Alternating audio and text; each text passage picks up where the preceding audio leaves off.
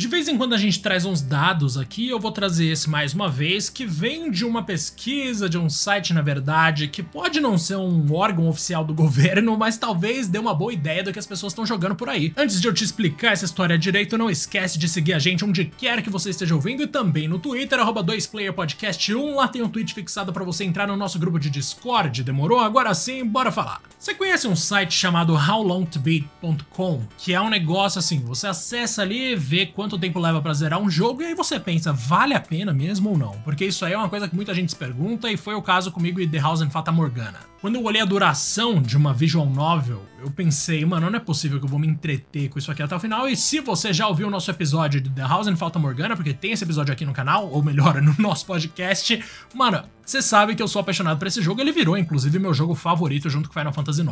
Mas não é de The House and Fata Morgana, nem de Final Fantasy que a gente vai falar aqui hoje, a gente vai falar de Resident Evil Village, cara, porque de acordo com esse site que eu acabei de citar, o How Long to Beat, mano, esse foi o jogo zerado mais vezes em 2021. A contagem funciona com base no que os jogadores mandam para lá, né? Então você joga, você registra as horas jogadas e você manda pro site, aparentemente nesse processo, o jogo zerado mais vezes, não quer dizer que foi jogado por mais horas, foi Resident Evil Village, já que é um jogo mais curto também, né? Não é um jogo de 20 horas, é um jogo de 8, no máximo 10. Não lembro quanto eu levei na primeira jogatina, mas hoje em dia menos de 10 com certeza. Na sequência de Resident Evil Village, a gente tem nada mais nada menos do que Metroid Dread, sim, a gente teve um sucessaço da Nintendo, e Ratchet Clank Rift Apart que o Rodrigo tanto ama e defende. A gente completa aí o que se tem de informação com It Takes Two em quarto lugar e Super Mario 3D World Bowser's Fury em quinto lugar. Obviamente, a gente sabe que a maior parte dos usuários desse site são dos Estados Unidos, ou pelo menos, sei lá, do Reino Unido, então isso pode ser verdade aí pra Europa e Estados Unidos, mas no Brasil eu duvido bastante que Resident Evil Village tenha sido o jogo mais zerado do ano. Eu chutaria talvez. Putz, boa pergunta, na verdade, single player assim eu não sei, talvez seja capaz sim, viu? Mas com certeza não foi o jogo mais jogado, deve ficar atrás de FIFA 22, CSGO, Free Fire, tanta coisa que a gente sabe que a galera gosta por aqui. Foi mais um episódio curtinho, já falei para vocês, mas os episódios em dupla voltam só em 2022 então muito obrigado pela paciência, por você ter ouvido isso aqui até o final e ó, grande abraço, hein? Até mais.